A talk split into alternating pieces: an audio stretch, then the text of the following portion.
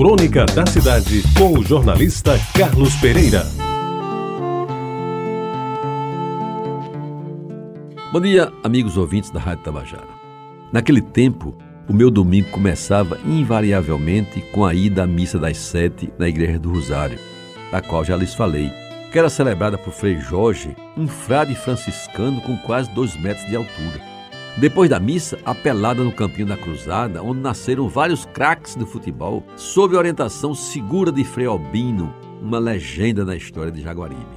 Pelas 11 horas, voltava para casa e depois de um banho restaurador das energias gastas, vinha o almoço de domingo, uma das coisas mais deliciosas daquele tempo, pelo que representava em termos de vida de família de classe média baixa, tendendo para pobre. E principalmente pelo prazer de sentar à mesa um pouco depois do meio-dia, sabendo de antemão que a boia seria melhor do que aquela consumida durante a semana. Antes mesmo do almoço, tinha início a minha obrigatória peregrinação pela Rádio Nacional do Rio de Janeiro, que, pelo feltro amarelo que cobria o alto-falante do rádio Philips holandês legítimo, postado em cima de uma mesinha no canto da sala de visitas, entrava a casa adentro como se fosse a Tabajara, por exemplo, uma emissora local qualquer. Ao meio-dia, um locutor de voz limpa e agradável de nome César Ladeira anunciava com as batidas do Big Ben ao fundo: quando os ponteiros do relógio se encontram, você se encontra com o Rei da Voz.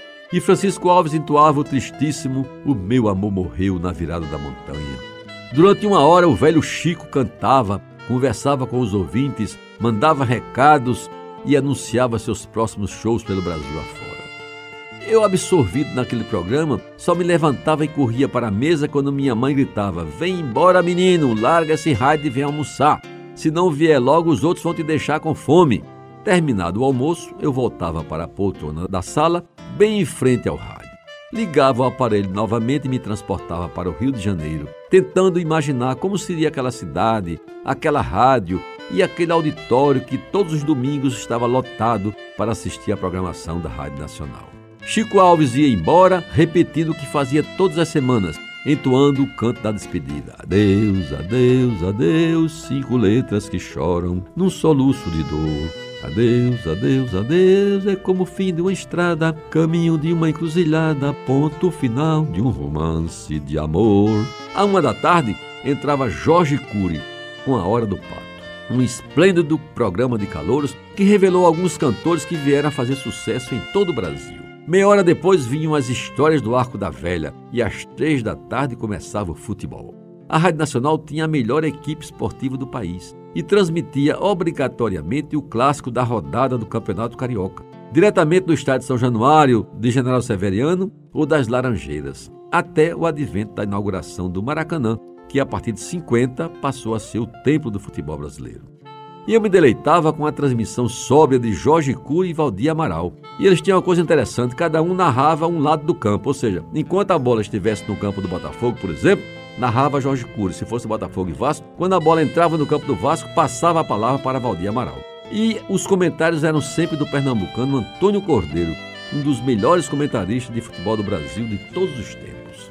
Lembro muito bem, eu não poderia jamais esquecer, de um domingo em 1948, eu tinha então 10 anos. Quando o vozeirão de Jorge Cury saudava o Botafogo como novo campeão carioca, após vencer o Vasco no seu próprio estádio de São Januário, e me vi naquela festa alvinegra abraçado os meus ídolos, cujos nomes nunca deixei de lembrar. Oswaldo, Gerson e Newton Santos, Rubinho, Ávila e Juvenal, Paraguaio, Geninho, Pirilo, Otávio e Braguinha. Esse era o time da estrela solitária, treinado pelo inesquecível Zezé Moreira. Depois do futebol e já durante a ceia, prestava atenção ao programa A Felicidade Bate à Sua Porta, que distribuía prêmios àqueles cariocas que enviassem cartas para a Rádio Nacional com rótulos do sabão português, da pasta cristal ou do trio maravilhoso Regina, talco, sabonete e lavanda. Todos fabricados pelas indústrias químicas, vejam bem, Indústrias Químicas Carlos Pereira S.A. Tem nada a ver comigo. Que depois soube ser de um português que aportou no rio sem eira nem beira e que depois ficou rico fazendo sabão.